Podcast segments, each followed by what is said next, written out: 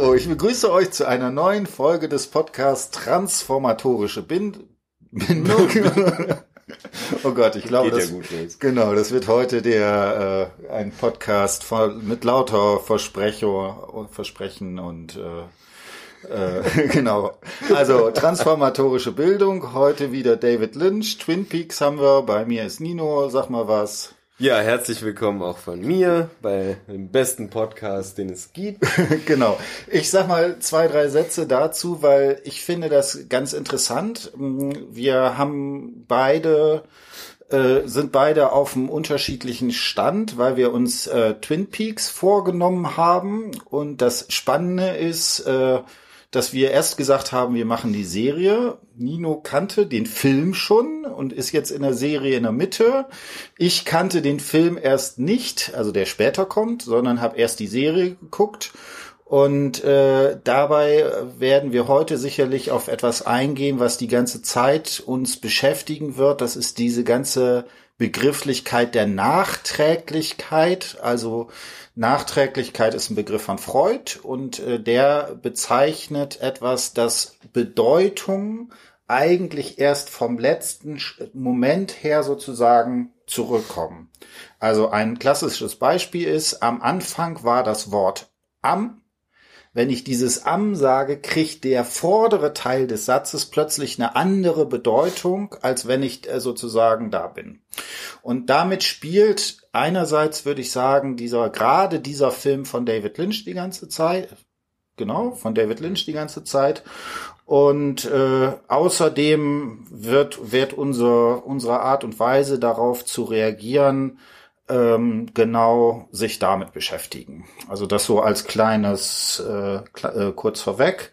Genau, und dann würde ich jetzt sagen, wie immer, versucht die Serie, also die erste Staffel von äh, Twin Peaks, ich glaube 1991 äh, erschienen. Ich kann mich noch erinnern, in dem Zeitpunkt, äh, da habe ich gerade, wenn ich das richtig sehe, so angefangen zu studieren.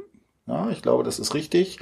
Und äh, da war das so, dass sozusagen und den ganzen Pop-Philosophen war das so, ja, wir müssen jetzt nach Hause irgendwie Twin Peaks gucken. So, das war, würde ich schon sagen, so eine der ersten Serien, die so, ja, äh, die da nochmal eine ganz andere Rezeption irgendwie ermöglicht haben. Mhm. Genau, also fang mal an. Worum geht's in der Serie? Jetzt hast du alle bitte und bitte alle äh, familiären genau. Beziehungen präzise ich, ich, beschreiben. Ich werde werd jetzt alle neun Folgen äh, detailliert wiedergeben. Ähm, genau. Nein, ich ähm, das, ich glaube, das ganze Plot äh, erzählen ist sowieso ein bisschen, ähm, das führt nicht zu viel, aber vielleicht kann man die Konstellation kurz vorstellen. Der äh, springende Punkt ist, ein to äh, totes Mädchen, eine tote junge Frau wird aufgefunden. Ähm, es ist dann relativ schnell klar, dass das äh, Laura Palmer ist. Und ähm, das Ganze spielt sich in einem Ort namens Twin Peaks, der eben namensgebend für Serie und den später gedrehten Film ist. Äh, spielt sich das ab. Und genau, es gibt jetzt einen, ähm, einen FBI-Agenten, ähm, der heißt, glaube ich, Dale Cooper mhm. und der ähm, beschäftigt sich mit diesem Fall, wobei dann halt ähm, extrem, also diese Serie ist vollgestopft mit äh, Charakteren, die alle eine wichtige Rolle spielen. Ähm, Cooper ist mit Sicherheit schon so der Hauptcharakter eigentlich, mhm. weil er der ermittelnde Agent ist. Aber ansonsten macht es eigentlich kaum Sinn, jetzt äh, speziell darauf einzugehen. Man kann nur sagen, äh, Twin Peaks ist generell so eine Kleinstadt. Alle stecken so ein bisschen miteinander unter einer Decke. Alle verbindet auch mh, ja Gutes und Schlechtes, würde ich mal sagen. Mhm. Ähm, so, ein, so ein richtiges kleines, ja, ähm, nicht incestuöses, aber schon sehr, ähm, sehr enges, äh, ja, Kleinstädtchen. Ähm, und das ist auch eine Ebene, mit der der Film von vornherein spielt, mit der die Serie spielt. Ähm, also der, der Unterschied zwischen Großstadt, FBI, Federal mhm. Government und auf der anderen Seite diese Kleinstadt, in der mhm. alle so, der, dieser Sheriff ist mhm. irgendwie auch so ein bisschen minder begabt und damit wird auch die ganze Zeit mhm. gespielt, dass das alles so ein bisschen Hinterwälter sind. Genau, und jetzt dieses, ähm, äh, dieser Mord an Laura Palmer wird halt ähm, thematisiert als etwas extrem Geheimnisvolles. Man kennt die Hintergründe überhaupt nicht. Es scheinen total viele Leute potenziell darin verstrickt zu sein alle Menschen in diesem ganzen Dorf haben irgendwie Geheimnisse. Ganz Twin Peaks ist miteinander total, alle haben voreinander Geheimnisse, viele wissen aber auch irgendwas über andere, sagen das dann aber nicht weiter und es ist ganz, ähm, ganz kompliziert. Eigentlich alle Personen haben neben ihrer offiziellen Partnerin oder ihrem Partner noch jemand anderen, den sie eigentlich daten. Das ist auch ganz weird. Laura hat zum Zeitpunkt ihres Todes mindestens äh, zwei Lover irgendwie in der Highschool.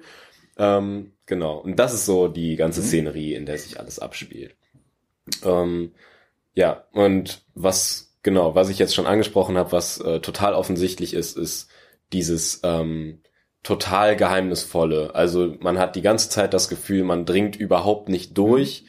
Es ist teilweise ein bisschen surreal, aber es ist im Gegensatz zum Film noch harmlos, weil äh, es eine relativ strikte Trennung gibt zwischen dem, was Cooper, der Agent, eben träumt mhm. und was dann in der Realität passiert. Nur dass Traum und Realität sich sehr, sehr ja analog zueinander mhm. verhalten. Und ähm, er auch irgendwann sagt, mein Traum ist ein Code und wenn mhm. wir den Code knacken, mhm. dann knacken wir den Fall quasi. Mhm. Ähm, ja. Genau, ich würde dann vielleicht noch so ein paar Sachen, also das eine, was du gesagt hast, ist dieses Motiv äh, des Geheimnisvollen, also alles scheint etwas also scheint unheimlich zu sein. Da kann ich vielleicht auch noch mal zwei, drei Sätze sagen. Ne, das ist eine Sache, die Freud thematisiert hat in dem berühmten Artikel Das Unheimliche.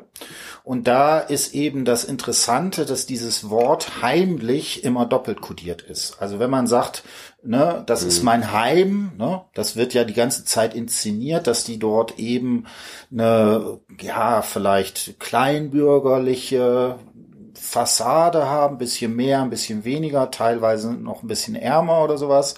Und gleichzeitig hat ja Heim im Wort etwas heimlich zu tun, ist ja genau das Gegenteil. Ne? Also, ne? Genau. Und da gibt es eben diese Sache, das Unheimliche bei Freud ist eben nicht die Abgrenzung. Also ich habe hier das sozusagen das Heim und dann das Unheimliche, sondern bei Freud ist das Unheimliche das, was als anwesend Abwesendes ist. Also das, was sozusagen im Heim ist, aber trotzdem sozusagen diese Dimension des Unheimlichen hat. Ne? Das wäre sozusagen genau dieses Motiv, was da immer drin steckt. Das ist nicht so, also wenn wir zum Beispiel jetzt auf Blue Velvet gehen, da ist es noch, sind die Räume noch getrennt. Genau. Ne? Da gibt es sozusagen das Heim und das ist in dem Fall auch komplett da, das ist nicht kontaminiert. Mhm. Ne? Und dann gibt es, weißt du noch, die Straße, also die. Ähm, äh, ja, ja, ich. Ähm, Mel, okay. Ist egal. Genau. Aber dieser Ort, wo das böse Haus steht, genau. wo alles böse und pervers genau, abläuft. Genau, genau. Und aber da ist es prinzipiell noch irgendwie getrennt. Genau. Ne? Im Begehren nicht, aber räumlich. Ja. Ne? Und das wird hier bei Twin Peaks irgendwie fundamental aufgelöst. Überall, wo man hinkommt, ist sozusagen der Abgrund schon im Heim mit drin. Genau. Absolut. Ich würde noch was Zweites hinzufügen und das macht, finde ich, auch dieses äh, äh, Sehen so interessant. Ich würde sagen, das ist so dieses Klischeehafte. Also Cooper, der immer ankommt und sagt, oh, was für ein toller Apfelstrudel und das ja. ist der beste Kaffee und das, so weiter. Das ne? ist das Bescheuertste. Das ist ein, es ist ein super geiler Humor. Also es ist auf jeden Fall sowohl Serie als auch Film ja. super doll zu empfehlen, allein wegen diesem absolut merkwürdigen Humor. Es ist total, total cool. Ähm, wie er halt wirklich, ja. es kommt eigentlich in jeder Folge der Serie kommt eine Szene vor, wo er, er spricht immer auf dem Tonband ja. ähm, von dem auch nicht ganz klar ist, an wen das geht. Äh, er spricht immer so, hallo Diane, es ist der so und so vielte und ich habe gerade da und da einen super leckeren Apfelstrudel mhm. gegessen und man weiß halt nicht, wer Diane ist. Bis, mhm. ich weiß, vielleicht hast du das später in der Serie erfahren. Also, so also geguckt. es ist an einer äh, Stelle ist es so, dass sie ihm Ohrstöpsel irgendwie zuschicken soll, weil äh, dass in dem Hotel laut ist. Genau. Also da würde ich dann, da ist da so die Frage, ob das seine Sekretärin ist oder sowas, die was für ihn organisiert und so. Äh, da ist Ja. natürlich die Sprachform passt überhaupt nicht dazu, weil das natürlich, weil er alles Ja. Intime Äh, genau, irgendwie genau, er, erzählt. er erzählt sowohl über über die kriminellen äh, die, oder die kriminalistischen Details als auch halt Mhm. wie gesagt ja der Apfelstrudel war lecker das Hotel ist hier besonders gut Mhm. und dann so oh ich habe dir äh, irgendwie Blödsinn erzählt das Hotel ist doch Mhm. nicht so gut es war heute sehr laut ich konnte nicht gut schlafen und, also das ist total bescheuert ja, ähm, Genau, also ne, dieses Klischeehafte, was immer da auf sich auftut, also dass die ganzen Dialoge in vielen Fällen so auch irgendwie so substanzlos sind. mhm. Ich würde dann noch was äh, mit einfügen und zwar ist das so, dass das äh, in vielen Fällen hochgradig auch so zitathaft erscheint. Ne? Ja. Also man sieht das äh, ja ganz häufig, dass zum Beispiel die Leute da auch verschiedene Serien selber gucken in dem Film. Ja. Äh, äh, wie, weißt du noch, äh, so und so of Love? äh, In die, Invitation to Love Invitation also, to ja, Love, ne? So, und wo das natürlich auch sowas wie so, so äh, Anleihen an so, äh, ja, äh, so Teenie, äh, äh, Komödie oder sowas ist, ne, wo man diese ganzen Konstellationen, die Mädchen, die sich dann immer darüber unterhalten, wie jetzt man zueinander steht und so weiter. Also das äh, spielt auch mit diesen äh, Motiven eben die ganze Zeit, dass man da ähm, also in einem textuellen Geflecht ist, was eben einem genau dieses Gefühl gibt, äh, was du ja auch geschildert hast, äh, dass man irgendwie den, immer den Eindruck hat, das entzieht sich. Ne? Ja. Man, man, man glaubt immer an sowas zu kommen, was bei Lacan dann sowas wie das Reale wäre, ne? aber in diesen ganzen textuellen Schichten wird man eigentlich immer nur vom nächsten zum nächsten. Das ist genau das Schlimme. geworfen. Es, es, es ist die ganze Zeit eine zweischichtige äh, Sache. Und zwar Mhm. einmal permanent Andeutung von wegen, jetzt könnte das Geheimnis ja gelüftet werden. Ja, ja. Und dann aber immer auch das, im gleichen Moment eigentlich schon, immer dieses radikale, völlige Verwirren des Ja. Zuschauers, dass Mhm. du dir halt, du sitzt nur davor und denkst dir so, warum, zum Beispiel diese beiden Brüder, Ben und Jerry, Mhm. die auch, äh, keine Ahnung, warum die diesen Namen haben, Mhm. aber die auch äh, teilweise nur in, in Gedichten zueinander Mhm. sprechen und in Zitaten Mhm. und du verstehst überhaupt nicht, was geht mit den beiden ab Ah, ja, und ja. warum sind die so komisch miteinander Mhm. und warum bringt der eine dem anderen die ganze Zeit Baguettes mit und Mhm. warum fängt dann irgendwie die Tochter von dem einen an zu weinen oder Mhm. sowas und die Kommunikation ist extrem gestört und Mhm. dadurch, was dadurch halt zustande kommt, ist einerseits, dass du das Gefühl hast, ich dringe zu dieser Mhm. Perversion hervor und ich dringe zu dem, zu dem, zu dem Geheimnis irgendwie Mhm. und zu dem Schlüssel hinter der Serie, was ist, was ist da passiert und so Mhm. weiter und was treibt diese Figuren an. Ähm, dazu dringe ich irgendwie vor und andererseits ähm, merkst du immer, der, der wirkliche Einblick wird dir völlig verwehrt, Mhm. jedenfalls in der ersten Staffel. Genau, ne? Das ist also auch permanent dieses Aufschieben. Ich glaube, das ist auch nochmal ganz wichtig, dass man das vielleicht äh, in einer gewissen Hinsicht anders sieht, als man heutzutage in der Netflix-Generation das sieht. Weil da ist es ja wirklich, dass man sozusagen gezwungen war, eine Woche zu warten. Mhm. Also, ne, und das lebt ja halt auch genau von diesem Ding, dass da immer wieder was eingeführt wird mit einer Spannung. Es könnte ja was passieren und äh, zumindest im, bis zur letzten Folge, wo dann plötzlich alles auf einmal explodiert, äh, äh, ist es ja eh eigentlich immer genau dieser Aufschub, ne, dieser Cliffhanger, der dann sagt, ach, in der nächsten Woche könnte ich es dann vielleicht klären Ja, oder sowas ja, in die genau. Richtung, ne. Das muss man, glaube ich, auch immer da noch mit bedenken. Ne? Auch eine Sache, es ist auch extrem langsam erzählt, so, ne? Das ist halt, dass also die. Weil es so viele Einschübe gibt, ne? Ja. Weil je, weil aus allen Ecken kommen dann Mhm. noch Nebencharaktere, die gar nicht mal so unwichtig sind, Mhm. offenbar. Und äh, plötzlich wird noch die Geschichte von dem Typen erzählt, der da aus dem Knast kommt Mhm. und sowas und er ist plötzlich extrem wichtig. Und also es ist total, dadurch verzögert sich alles zusätzlich, die Spannung steigt ins Mhm. Unermessliche. Und ich finde vor allem auch wieder interessant, wie sich ähm, irgendwie, was wir jetzt schon öfter durchgenommen hatten in der Diagese, was äh, ganz ähnliches abspielt, Mhm. ähm, wie eben im Film, was diesen Spannungsaufbau und dieses, ähm, ja, diese Vorausschau, das Antizipieren von jetzt kommt irgendwie eine Mhm. Auflösung, ähm, immer bevorsteht und äh, gleichzeitig eben äh, diese Auflösung sich immer weiter irgendwie trotzdem entfernt und man mhm. das Gefühl hat, man, also beispielsweise kommt dann irgendwann die, ähm, glaube ich, die Cousine von mhm. Laura ja äh, plötzlich ähm, vor, die ihr halt extrem ähnlich sieht. Mhm. Und alle Personen, die vorher mit Laura zu tun mhm. hatten und vor allem auch eine emotionale Bindung zu ihr mhm. hatten, ähm, sind völlig von ihr fasziniert mhm. erstmal und ähm, denen ist es auch, man könnte sagen, ja, mhm. unheimlich halt. Mhm. Ähm, und äh, sie re reagieren alle mit, äh, ja, ja, sehr großen Augen. Ähm, und das ist halt auch so eine, sie, sie wird dann verkleidet als mhm. eine Fake Laura mhm. quasi, die dann ähm, als, als Köder ausgesetzt mhm. wird, um zu schauen, ob vielleicht der Psychiater der Täter war. Und der Psychiater wird dann im Endeffekt fast umgebracht, mhm. als er halt Laura, äh, die gar nicht die echte Laura ist, so als er ihr nachstellt. Und die äh, Situation, in der er sich dann beispielsweise befindet, dieses, äh, weil er auch, er ist eben nicht der Mörder, mhm. sondern er ist eben auch jemand, der eigentlich nur wissen möchte, was passiert ist. Mhm. Er ist genau in der gleichen Situation wie wir als Zuschauer. Genau. Und genau. Also äh, plötzlich werden alle zu Hobbydetektiven, ne? Ja. Ne? Total. Also wirklich alle mehr oder weniger. Also ne, diese die drei Jugendlichen da, äh, so ähm, was da entsprechend auftaucht. Ähm, ich würde da noch eine Sache zu sagen, die ich extrem spannend finde, auch wenn wir das versuchen, nochmal so auf, auf so eine Ebene zu bringen.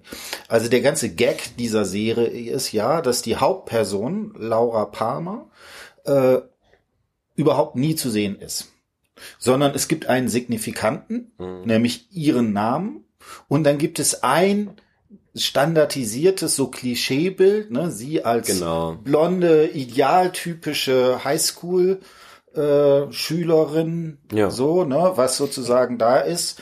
Und das, dieser Signifikant und dieser, dieses Bild sucht quasi durch den Film Bedeutung.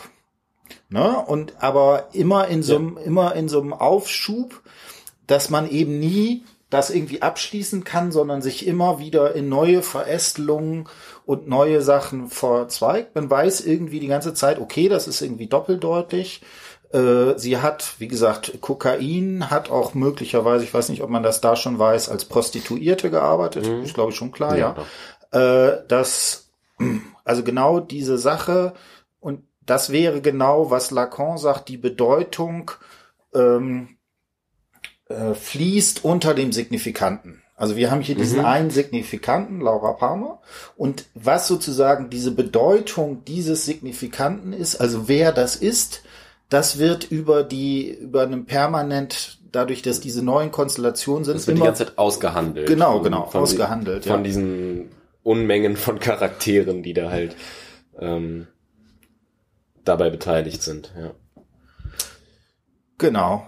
Also jetzt würde ich sagen, da haben wir jetzt ein paar Sachen. Lass uns noch ein paar so einfach äh, prägnante Szenen machen, weil man schon ja merkt, finde ich, je mehr wir jetzt hier uns mit David Lynch, äh, dass er, dass der quasi auch so ein standardisiertes Repertoire hat. Mhm. Von dem, was er so an Szenen macht, wie das irgendwie so aufgebaut ist, äh, ne, das, also man hat ja auch bis zum gewissen Grade den Eindruck, er zitiert sich bis zum gewissen Grade auch immer wieder selbst. Ne? Total. Ne? So, ne, an dieser Fall. Stelle. Ähm, genau, fang mal an, was waren da für dich irgendwie die äh, relevanten Szenen oder Motive oder so, dass wir da noch so ein paar Sachen schon mal sammeln.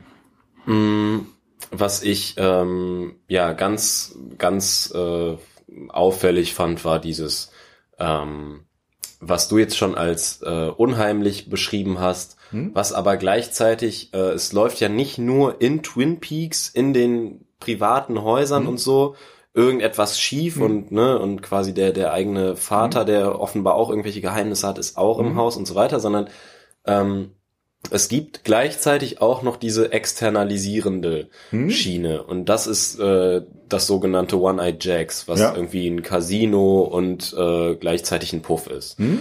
Und das wird auch die ganze Zeit beschrieben als es liegt jenseits hm? der Grenze, also hm? irgendwie ob keine Ahnung in Kanada dann oder hm? ich weiß es nicht, aber ähm, jedenfalls wird das die ganze Zeit betont jenseits der hm? Grenze und dort im One Eye Jacks, und das wird auch manchmal, es dauert auch eine Weile, bis man da mhm. überhaupt von erfährt, dass es äh, diesen Laden gibt.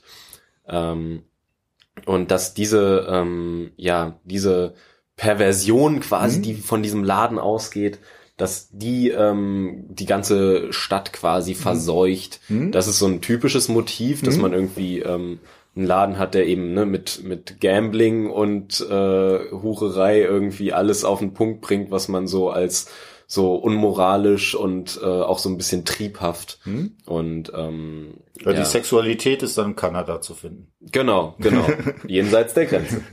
ähm, das ist äh, ganz klar dann auch, was wieder so ein Motiv ist. Ähm, und ein, also dafür kann fürs One Night Jacks, da gibt's ähm, ähm, vor allem eine Szene, wo die ähm, quasi Besitzerin oder Leiterin des äh, dieses One Night Jacks mhm. in ihrem Büro sitzt und man plötzlich mhm. merkt, das Büro hat komisch komischerweise Ähnlichkeiten mit diesem roten Raum, den mhm. von dem Cooper geträumt hat, mhm. der Agent. Und ähm, da merkt man plötzlich dieser äh, dieser rote Raum, der mhm. in Coopers Traum der der zentrale Raum ist, von dem alles ausgeht und in dem mhm. er ähm, Laura auch wiederfindet mhm. und in dem er ähm, quasi diesem Geheimnis näher kommt, in dem er sogar zeitweilig den Namen des Mörders mhm. erfährt, ihn dann aber leider wieder vergisst, als er mhm. aufwacht. Dieser Raum mhm. wird quasi in der Realität repräsentiert im One Night Jacks. Genau. Ähm, und dann noch eine äh, ganz wichtige Sache, die einfach für ähm, diesen signifikanten Laura auch so wichtig ist ähm, und auch für alle anderen sehr bezeichnend ist, dass ähm, was wir vor allem bei Wild at Heart rausgearbeitet haben, diese Menschen laufen vor etwas davon und sie laufen auf etwas anderes hin mhm.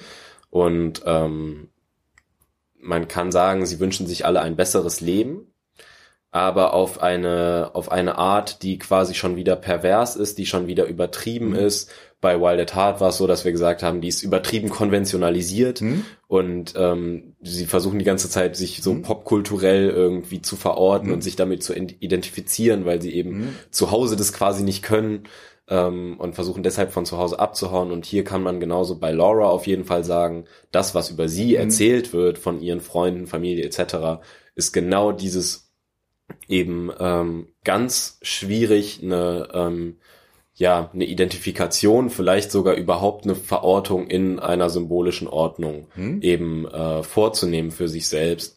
Also ein ganz schwieriges Selbst- und Weltverhältnis hm? und ähm, damit ist quasi auch so das Hauptmotiv bei Lynch fast also hm. würde ich fast sagen, dass das das Hauptmotiv ist in, insgesamt bei den Filmen bisher. Hm? Ähm, damit ist dieses Hauptmotiv jetzt auch hm. äh, in der Serie drin und im Film. Hm. Genau, vielleicht zwei, drei Sätze. Also ähm, ne, da muss man jetzt immer vorsichtig sein, finde ich, mit, wenn man so ganz direkt freudsche Begrifflichkeit da übertragen möchte. Aber ähm, was ich schon denke, dass das eine plausible Lesespur wäre, ist, was ist eigentlich so der Todestrieb? Ja. Das ist ja der äh, schwierigste Begriff der Psychoanalyse. Viele der Psychoanalytiker haben den versucht rauszuschmeißen, weil das irgendwie so nicht bearbeitbar war. Aber das wäre hier die Frage, ob das genau, sie sagt ja auch, äh, äh, sie wünscht, also es wird häufig ne, diese Frage, wünscht sie sich den Tod oder sowas? Ja. Hat sie das bewusst herbeigeführt, auch wenn klar ist, ja. dass sie ermordet wurde? Äh, ich glaube, sie sagt auch an einer Stelle, ich das bin bereits tot quasi oder so. Ne? Mhm. Äh, und es gibt auch ein, mhm. ein, äh, es gibt auch ein Tape, was mhm. dann gefunden wird. Das ist in der Serie, wo mhm. sie dann ähm, auf dem Tape sagt, ähm, ja, ich habe so einen Typen kennengelernt und der hat mich le letztens beim Sex fast umgebracht, mhm. aber ich fahre total auf ihn ab. Ja. Und auch Bobby, also ihr Freund vorher, ja. mit dem sie zusammen ist bis zu ihrem Tod, sagt auch irgendwie, ähm, ja, ich war halt nicht traurig bei der Beerdigung, weil sie wollte ja sterben. Hm? So. Genau. Also äh, dieser Todestrieb und auch was nicht nur äh, auf sich selbst bezogen daraus wird, sondern ähm, was Todestrieb auch nach außen gerichtet bedeutet, ähm, ist bei Laura, glaube ich, relativ ähm, relativ interessant. Hm? Also sie ist ja auch wieder äh, so ein Charakter, bei dem man ganz eindeutig äh, merkt, der Charakter ist hm? darauf ausgelegt, dass alle anderen Charaktere mit in die Scheiße gezogen mhm. werden, so mhm. mit in diesen Abgrund. Mhm. Es gibt so eine äh, total ähm, bezeichnende Szene dafür in dem Film, wo ähm, sie gerade mit äh, James irgendwie geschlafen hat, glaube ich, und dann Bobby ihr nachläuft und sagt, wo warst du gerade im Unterricht? Ich habe dich die ganze Zeit gesucht, wo warst du die letzten zwei mhm. Stunden? Und sie dann so erst so voll assi zu ihm ist und so mhm. sagt, so geht dich gar nichts an, verpiss dich, so nach dem mhm. Motto. Und er dann so ist, so ja, nächstes Mal gehe ich nicht ans Telefon, wenn du mich brauchst. Mhm. Und sie daraufhin richtig manipulativ mhm. wird und ihn nur so anlächelt. Mhm. Und er so langsam auch so anfangen muss zu lächeln, weil er ihr mhm. halt nicht widerstehen kann. Mhm. Und sie unfassbar manipulativ ist. Mhm. Und ähm, das ist auch das, was äh, von ihr immer wieder erzählt wird, dass sie gerade dafür sich auch so schlecht fühlt, hm. eben ähm, alle Menschen mit hm. ihrer Perversion, mit ihrer Schlechtigkeit anzustecken hm. quasi. Ähm. Genau, da müssen wir jetzt ein bisschen aufpassen, weil wir haben jetzt sozusagen äh, also die Serie gehabt und jetzt bist du in den Film gesprungen. Ja, ne? ja. Und ich meine, das ist genau das, was, was die, finde ich, diese Sache auch so spannend macht. Ne? Ne? Wie, wie strickt sich eigentlich so ein, äh, eigentlich dieses textuelle Gewebe zusammen. Und da ist, also du hast ja den Film erst gesehen. Das ja. heißt, du hast sozusagen immer schon ein Interpretationsschema. Und ich würde sagen, zumindest in, in der, im ersten, in der ersten Staffel ist das was, was sozusagen permanent aufgeschoben wird. Mhm. Ne? Also wo man halt eigentlich nur dieses Bild hat und man diesen Versuch hat, dass irgendwie, wer ist das, dem sich sozusagen anzunähern. Und ne, da, und ich glaube auch, dass das tatsächlich auch so war in der Produktion, ähm, das äh, gibt eine Aussage von Lynch selber, sie wollten die Lücken schließen. In, durch den ah. Film. Ne? Sie wollten also das, was noch offen geblieben ist, dadurch machen. Und da ist natürlich jetzt die Frage, wie ob das nicht gerade ne, bei äh, in, in eine gewisse auch äh, schwierige Position ist, weil man da sozusagen genau dieses, ja. was Lacan vielleicht das Phantasma nennen wird, also die Vorstellung, es gäbe diese eine Deutung, ja, ja. die wird nachträglich wiederum hergestellt, ist aber in, beim Betrachten der Serie, wenn man die sozusagen insbesondere dann in 90er Jahren irgendwie chronologisch gesehen hat und auch nie, nichts nichts verpassen durfte, ne, da äh, taucht das natürlich nicht auf. Genau, das ist also immer wieder, ich glaube, das wird uns jetzt noch eine ganze Zeit irgendwie beschäftigen, wie, was machen wir eigentlich sozusagen in dieser Interpretation? Ne, weil wir ja auch quasi so Hobbydetektive sind.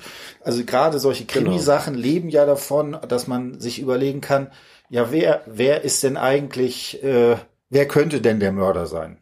Ich ja. bin zum Beispiel immer total schlecht. Ich krieg das in, in Krimis irgendwie nie raus. Irgendwie so. Ja. Ähm, genau.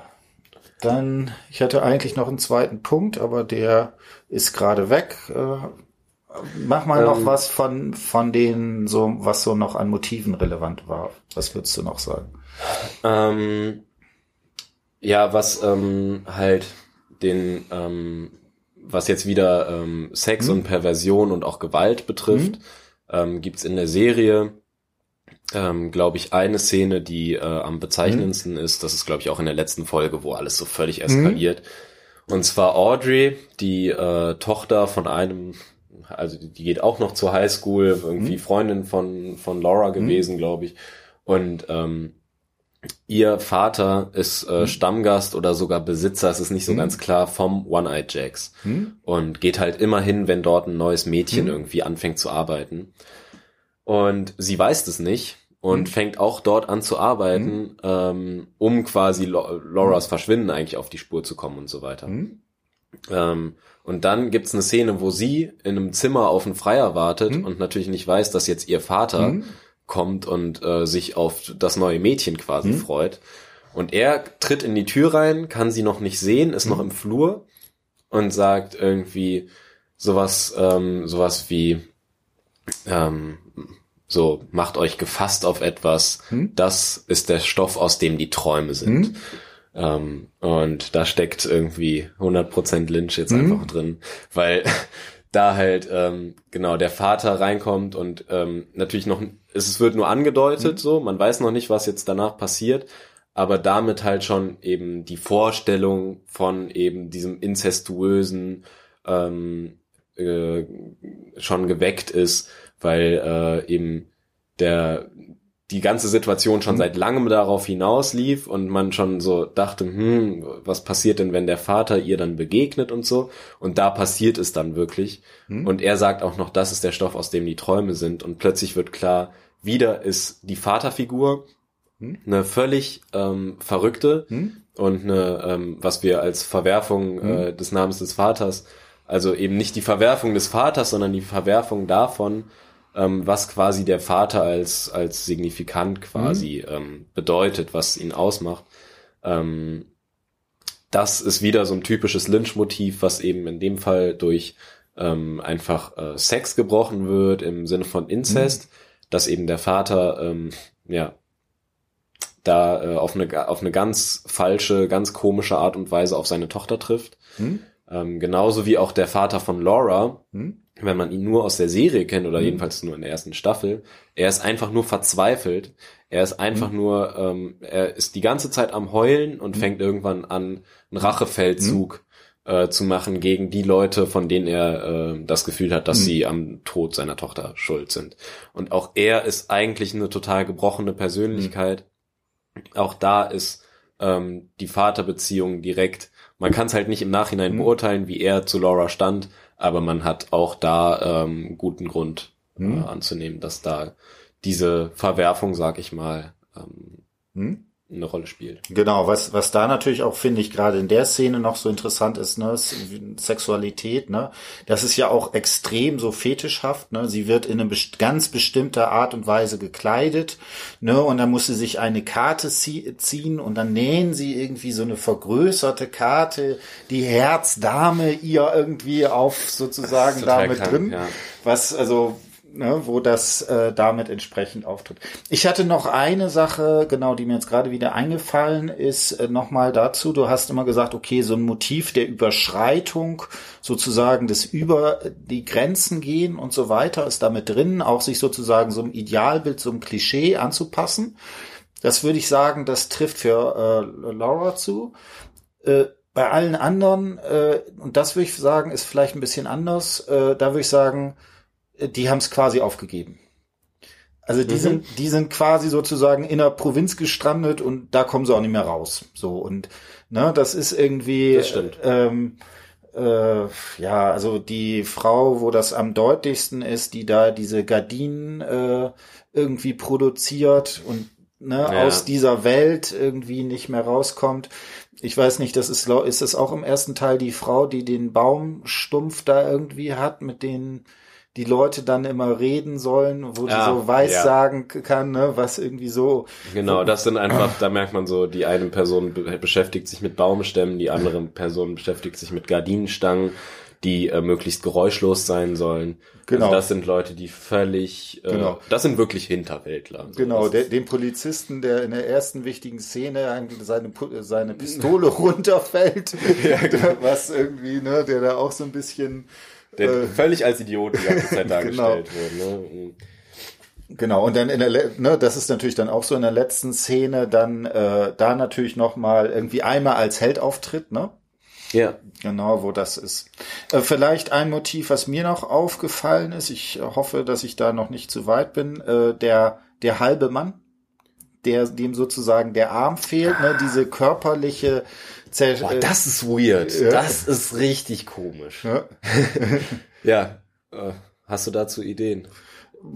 Nee, also ich würde erstmal sagen, das ist natürlich, das ist so ein bisschen so auch dieses, äh, ne, wir haben das ja bei, bei der Elefantenmensch oder sowas, irgendwie sowas wie körperliche Verstümmelung, was mhm. nicht in so gestalthaften Sachen aufgeht und so weiter. Äh, das ist natürlich äh, einfach erstmal auch als Motiv, finde ich, noch ganz interessant.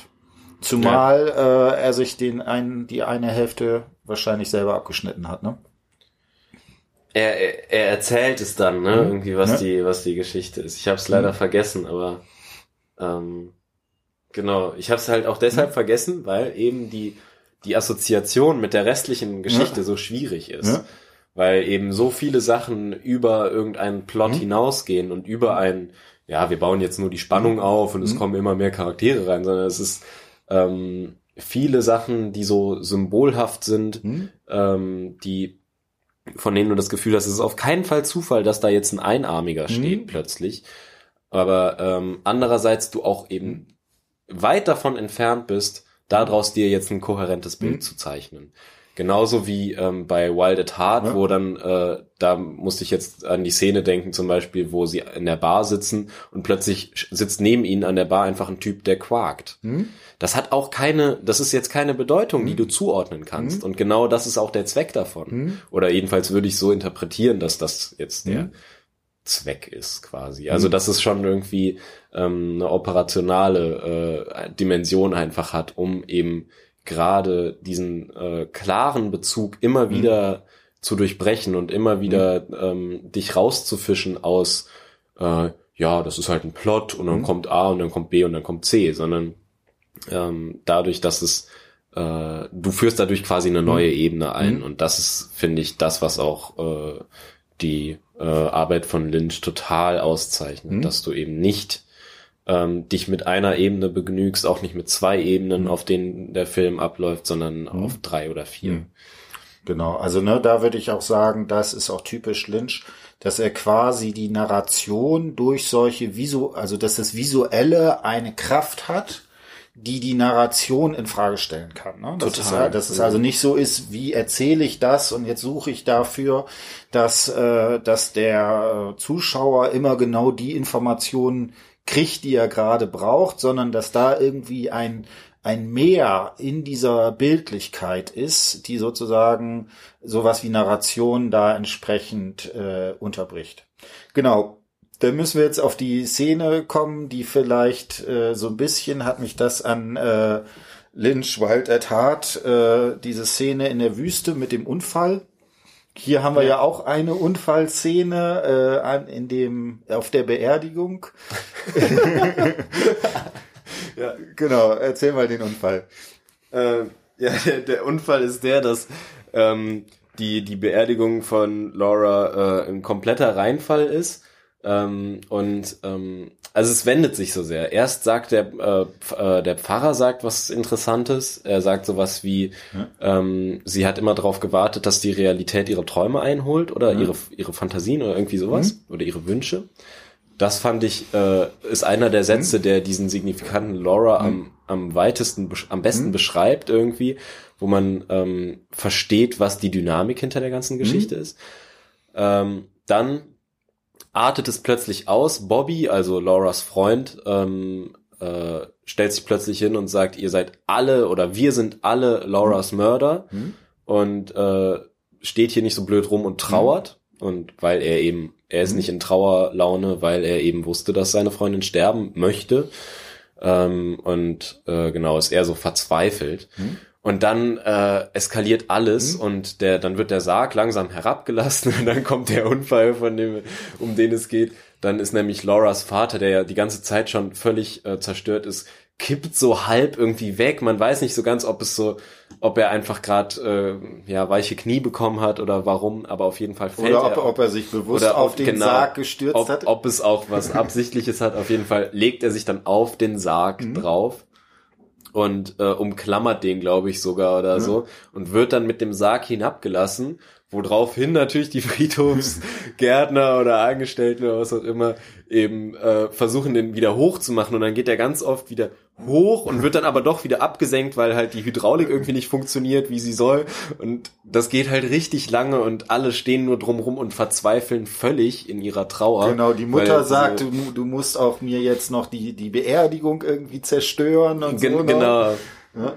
Und da, das ist dann auch schon ein Hinweis darauf, dass der Vater eben vorher schon einiges zerstört hat. Ja. Ähm, was man jetzt von der Serie noch nicht wüsste und was man dann im Film sich so ein bisschen erschließen kann. Mhm oder nicht nur ein bisschen. Mhm. Ähm, aber die, die Rolle des Vaters ist da total interessant, dass er eben, äh, also im Gegensatz zum mhm. Film, da werden wir dann äh, bald nochmal drauf zu sprechen kommen, wenn wir über den Film mhm. reden, dass er da auf dem Sarg liegt und ähm, zum ersten Mal ähm, man das Gefühl hat, äh, der geht zu weit. Mhm. Also weil man eben nicht weiß, es ist, mhm. vielleicht ist es ja auch nicht Absicht gewesen, mhm. vielleicht ist er da wirklich weggerutscht oder so. Mhm. Es wird nicht so ganz eindeutig gemacht, aber man hat schon das Gefühl, der liegt da perfekt auf dem Sarg und man legt sich halt nicht auf den Sarg von seiner Tochter. Das ist sehr weird. Und ähm, ja, Genau, ne? Und dann äh, genau die Szene, die dann danach kommt, was was es noch mal so absurder macht und, und wo die, der Unfall noch Ja. verstärkt wird, ist, dass dann da eine der Kellnerinnen das erzählt und so auch mit so einer Schublade oder irgendwie das noch mal nachspielt, wo das so rauf und runter geht. Und äh, ne, wir Und es wird so völlig geschmacklos. Ne? Ja. Also es ist wieder, das, das ist auch das, was ich, wie gesagt, so total feiere daran. Dieses auf mehreren Ebenen, diese quasi diese, ähm, was Lynch die ganze Zeit macht, ist eben mit den ärgsten Themen äh, total geschmacklos Mhm. eigentlich umgehen. Mit Sex, mit Gewalt, äh, mit, mit allem einfach einen ganz schlimmen Umgang Mhm. eigentlich äh, pflegt, den man aber ja auch irgendwie, der auch irgendwie die Schaulust befriedigt. genau, also Und- wir können das hier nicht und- erzählen, ohne irgendwie so ein bisschen zu kichern. Genau, wir, wir, wir lachen uns total einen rein, obwohl das natürlich das Schrecklichste ist, Mhm. was es irgendwie gibt. So und ähm, dass da die, die Tochter ermordet wird und dann legt sich der Vater auf den Sarg und dann hinterher lachen die sich auch noch in der Bar irgendwie voll einen rein, nur Mhm. weil sie diese Geschichte nacherzählen. Also es- geschmackloser geht's überhaupt nicht. Aber es ist eben, ähm, glaube ich, da genau der der interessante Punkt. Genau, Ähm, ne? Und also ich finde, da, ne, darin ist es auch vielleicht ähnlich wie diese Szene mit, mit Bobby Peru.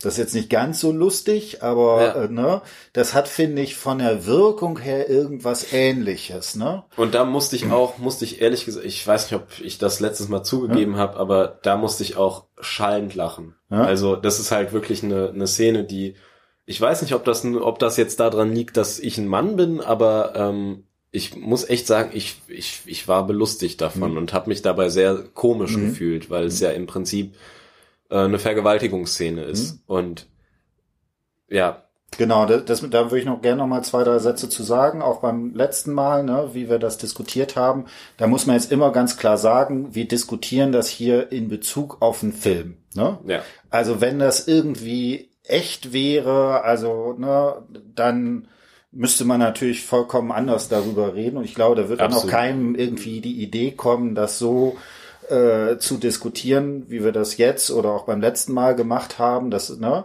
Und aber genau das macht, glaube ich, diese, diese Sache auch aus. Und ne, das finde ich ist auch, also bei Freud gibt's auch so eine Assoziation, dass sowas wie das Lachen, dass das auch was Schmerzhaftes hat.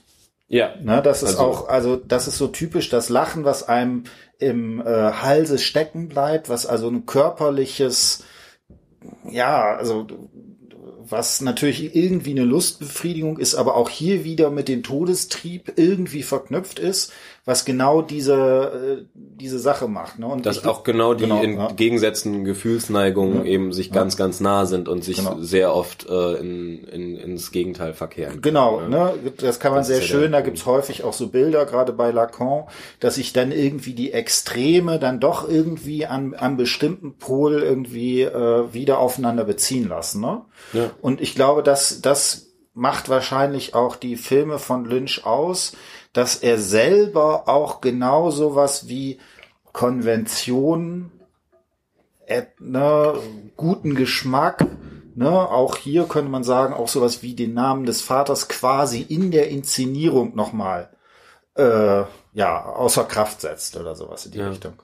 Lustig finde ich, wenn ich jetzt nochmal drüber nachdenke, das ist ja eine Serie, die im äh, Abendprogramm wahrscheinlich gelaufen ist. Ich weiß nicht, äh, wie, wie, wie spät er, aber äh, gerade ne, bei der amerikanischen äh, äh, Zuschauerschaft, glaube ich, hat das nochmal eine, noch mal eine äh, stärkere Brisanz, was da sozusagen drin ist. Ja, auf jeden Fall. Ich, ich glaube generell, es Ja. wäre total ähm, interessant. Ähm, also ich bin da gar nicht allgemein so interessiert, aber Ja. was jetzt die äh, die Lynch-Filme äh, betrifft, denke ich mir fast, da würde wirklich so eine äh, kulturspezifische Analyse nochmal Ja, ja. ganz andere Sachen zutage fördern, Hm? weil äh, zum Beispiel eben diese ganzen Anspielungen für mich als Europäer, Hm. der in den 90ern erst geboren ist, äh, überhaupt nicht vergleichbar ist Hm. mit dem, was Lynch sich dabei gedacht hat wahrscheinlich. Und Ja, es wäre Hm. total interessant, mal so einen Abgleich zu haben quasi. Ne? Und fand ich jetzt auch zum Beispiel interessant, dass du sagst, dass eben, äh, du hast es eben als äh, Popphilosophen der 90er, also deine Mitstudentinnen oder was auch Ja. immer, ähm, die sich dann äh, total darauf gestürzt haben und eben auch auf eine andere Weise, weil es eben nicht auf Netflix war, sondern eben Ja. im Abendprogramm oder sonst was. Ja. Ähm, das ist auf jeden Fall. Genau, also da könnte ich vielleicht noch mal Ebene. eine Sache äh, kurz zu erzählen, weil das fand ich auch total spannend, weil das ist mir noch mal auch extrem aufgefallen. Ich habe äh, vor, also vor ein paar Tagen einen Podcast von, weiß ich nicht, äh, dadum, dadum, dadum, fällt mir jetzt gerade nicht ein, ist auf jeden Fall im Gespräch mit Amy Rand heißt der. Es ist tendenziell eher sozusagen konservativer. Der, der, da geht's darum, kann man irgendwie, was passiert eigentlich, wenn Trump äh, verschwunden ist, kann man dann die äh, Republikanische Partei irgendwie retten oder sowas.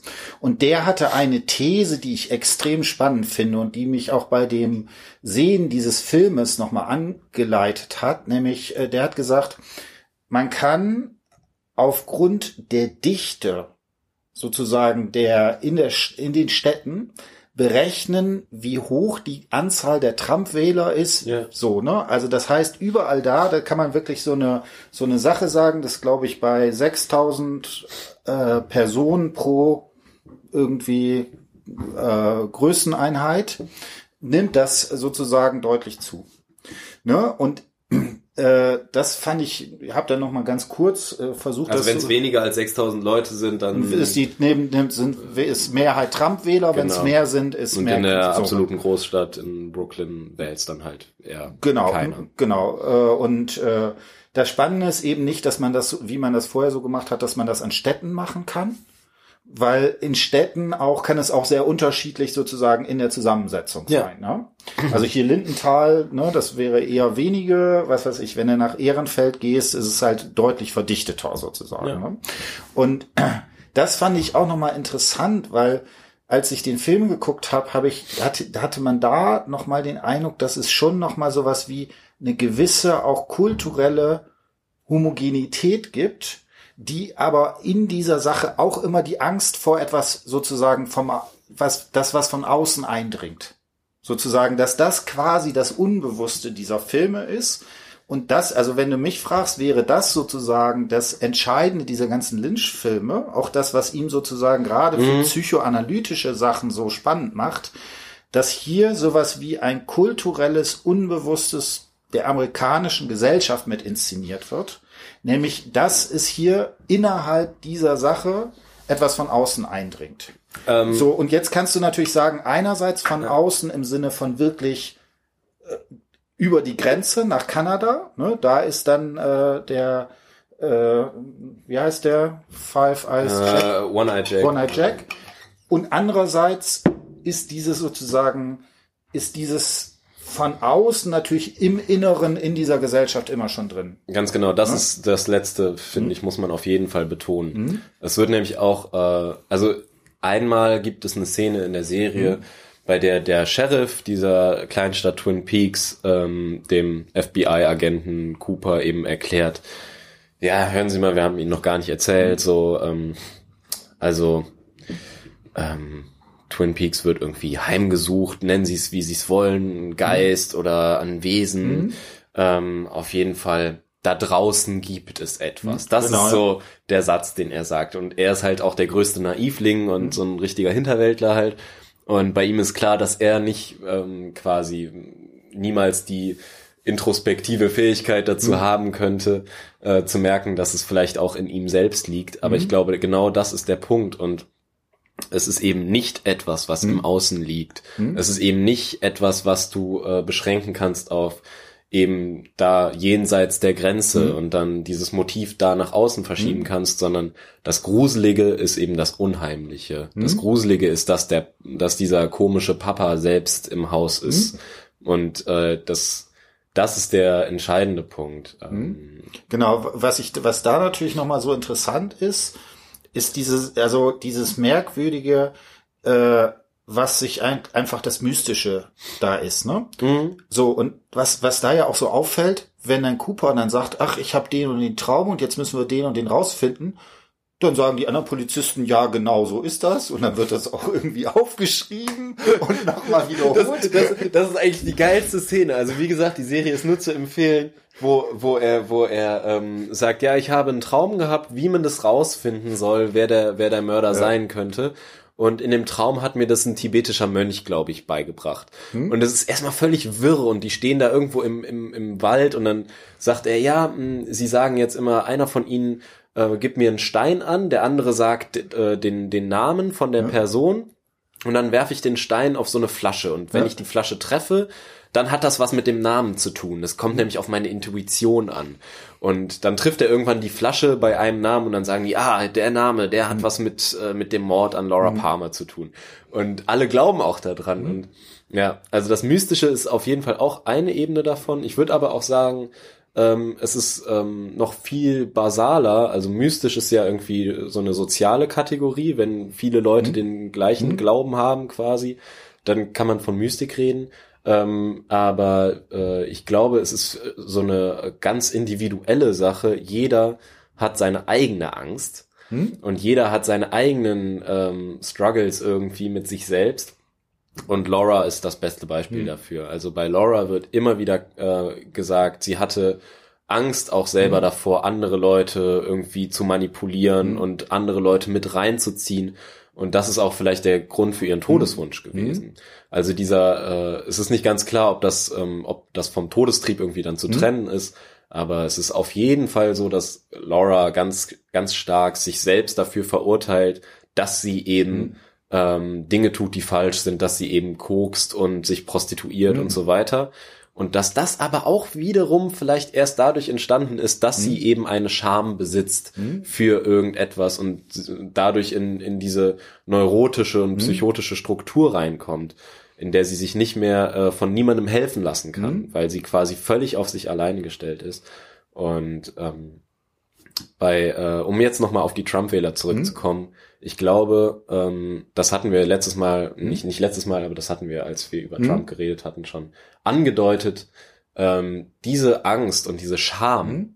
ähm, die eben äh, da ganz offensichtlich ist, die ist, glaube ich, ähm, in einem ja in einem weniger besiedelten Dorf, mhm. in, wo weniger eben irgendwie ähm, ja die Möglichkeiten mhm. von äh, Auslebung der Sexualität mhm. und so weiter bestehen, wo viel Geheimnisse sind, ähm, wenn man sich diesem Klischeebild jetzt mal mhm. äh, unterwirft quasi, ohne jetzt irgendwie Leute, die auf Dörfern wohnen, beleidigen mhm. zu wollen. Aber wenn man mit dem äh, äh, Klischeebild, was Lynch da zur Verfügung stellt von einem kleinen, von einer Kleinstadt wie Twin Peaks, wenn man davon ausgeht, ist äh, da auf jeden Fall der, der Reiz da drin, viel höher eine Person wie Trump zu wählen, die diese ganzen äh, Ängste und die ganze Scham mhm. eben in seiner Person vereint und sagt, ist mir egal. Mhm. Ich bin Sexist, ich scheiß drauf, ich bin mhm. Rassist und ich bin aber völlig offen damit mhm. und niemand muss sich für irgendwas schämen, weil mhm. ich mach's einfach. Mhm. Und ich glaube, dass äh, ja, man könnte jetzt so ein bisschen pauschalisierend sagen, Laura Palmer wäre auf jeden Fall Trump-Wählerin. So, für, wenn sie ja. in, in, in, ihrer Scham, hm? um so ein bisschen zu sagen, um auszudrücken, hm? was ich sagen möchte. Es ist, genau. Also da, da vielleicht so ein bisschen, ne, da, das ist natürlich, sind jetzt so ganz große äh, Thesen, die wir hier machen. Ja, wir, wir sind natürlich größten, größenwahnsinnig, weil es ist ja der, der beste Podcast äh, Deutschlands und der Welt und deshalb Nee, nee, aber äh, ohne das jetzt zu, zu ironisieren, äh, würde ich da doch noch mal zwei, drei Sätze methodologisch sagen. Ähm, natürlich, äh, ne, also erstmal ist dieser Film ja sehr viel früher entstanden und trifft das noch alles zu und so weiter. Ich glaube, das, äh, das ist alles schwierig, das tatsächlich sozusagen auf so eine ganz direkte äh, politische Ebene runterzubringen.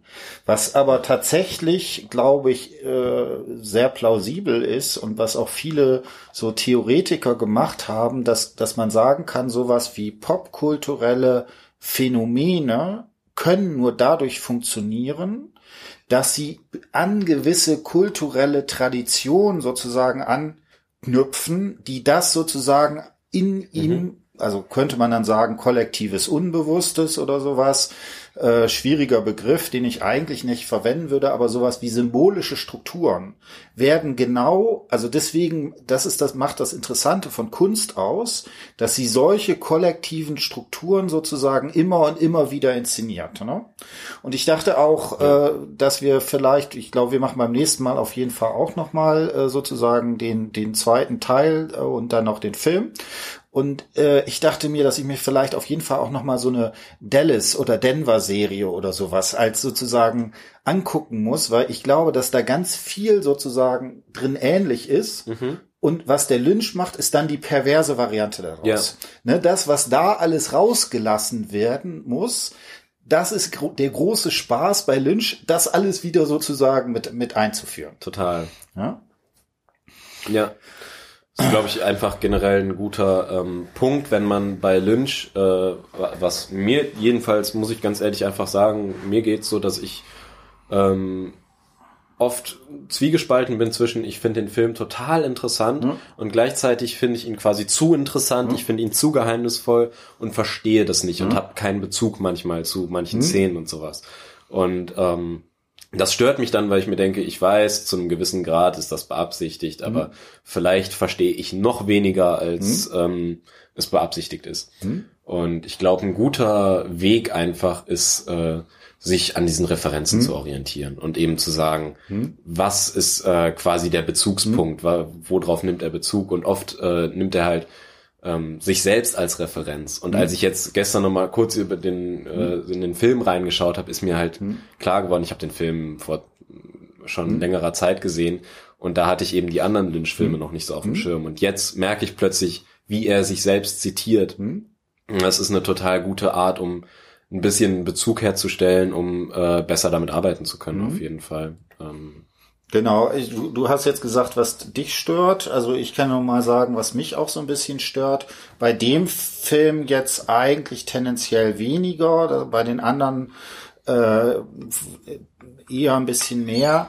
Also ne, er macht ja genau dieses, was ist sozusagen das Außen, was, äh, wie kriegt man das? Und manchmal habe ich so den Eindruck, dass er bei diesen Gruseleffekten tatsächlich auch das wiederum bis zum gewissen Grade benutzt, äh, was er so, bis, was er sozusagen auf der einen Seite dekonstruiert, aber auf der anderen Seite das auch entsprechend sozusagen äh, damit thematisiert. Ne?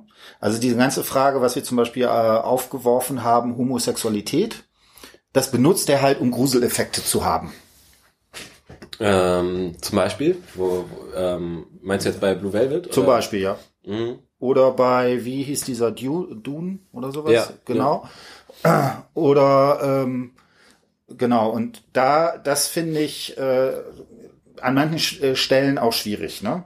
So, weil dann, ja klar, ne, so, äh, weil er da bis zum gewissen Grade diese äh, ja kulturellen Klischees auch bedient, so, ne? Total. Auf, wo, ne? Und wobei ich finde, bei dem äh, hier bei äh, in, in der Serie, das fand ich tatsächlich ein bisschen besser, ne? Weil das war dieses Motiv des Unheimlichen, da wo es deutlich weniger die Möglichkeit hat, das zu verweisen. Mhm. Ne? So in, in der Richtung. Ja, es ist so ein, man hat halt schnell auch irgendwie, ähm, ja, einen halbwegs politischen Anspruch, würde hm. ich fast sagen, ne? Ähm, hm. Dass man halt sagt, ähm, Lynch ist auch deshalb so cool, weil er halt irgendwie so subversiv arbeitet. Mhm. Und wenn man dann diesen Anspruch stellt, dann stellt man schnell fest, niemand ist zu 100% subversiv. Mhm. Und ähm, auch er arbeitet letztlich viel mit irgendwelchen Sexismen und sowas. Mhm. Und natürlich ist das überhaupt nicht ähm, zu vernachlässigen und das muss mhm. man immer, mhm. immer irgendwie im Blick haben.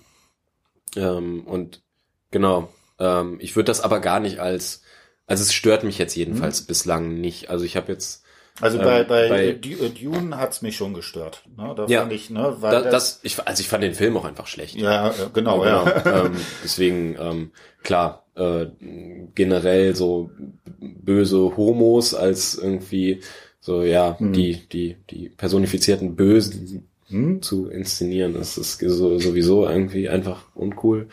Und auch nicht wahnsinnig originell oder Genau, so, ja, aber ähm, Also, ne, was es dann abschwächt, ist, dass das natürlich so eine totale äh, Fantasieszene ist, wo man halt genau diese Verbindung halt, äh, ja, muss man, man muss halt schon da interpretativ rangehen, um diese Verbindung da herzustellen. Ich meine, sie ist da, aber ich finde es jetzt auch nicht so, dass ich dann sagen würde, das war, das zerstört es für mich, aber da sind schon so ein paar Sachen, wo, die ich halt immer mal wieder auch schwierig finde, ne? genau. Ja, das gilt ja für äh, Hm? er, er benutzt halt die ganze Zeit einfach Motive und Themen, bei denen du nie drum rumkommst, auch dass du eventuell Leute damit verletzt und so, weil eben es die ganze Zeit um ähm, so fetischisierten Sex geht und so.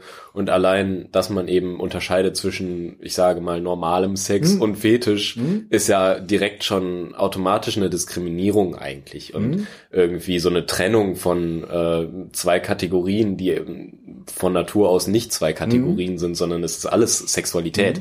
Und ähm, dann ist schon auch natürlich wieder, dann kannst du auf der einen Seite sagen, ja, es ist äh, total cool und subversiv und äh, er, er inszeniert quasi eine, eine Form von Sexualität, die es sonst einfach nicht auf die Leinwand schafft und die sonst irgendwie verpönt ist.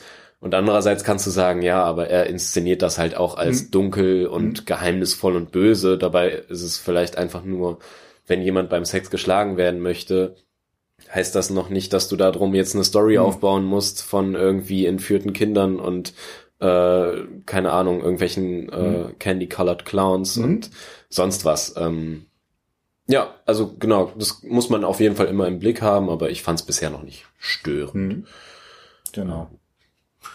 Gut, dann würde ich sagen, auch angesichts der Zeit sagen wir, äh, haben wir es jetzt. Also das war jetzt äh, Twin Peaks ein, Twin Peaks Nummer eins. Die Äh, Serie, genau. nee, äh, der Oder erste die- Teil der Serie. Genau, der, der erste Teil der Serie. Genau, und dann machen wir jetzt den zweiten Teil der Serie plus Film. Ich glaube, das geht auch ganz gut. Äh, ganz interessant. Ich bin vor allen Dingen gespannt, äh, äh, wie das auf dich wirkt. Weil, Ich weil, auch, ja, Weil, total. weil, der, weil die zweite Staffel schon nochmal mit so einem Bruch anfängt. Ne? Das ist auch nochmal so ganz spannend. Okay. Und äh, wie gesagt, dann schauen wir mal, wann wir damit weitermachen.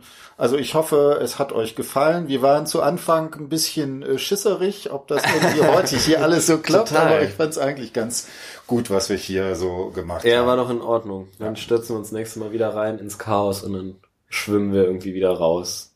So ist es halt. Gut, dann bis demnächst. Ciao, ciao.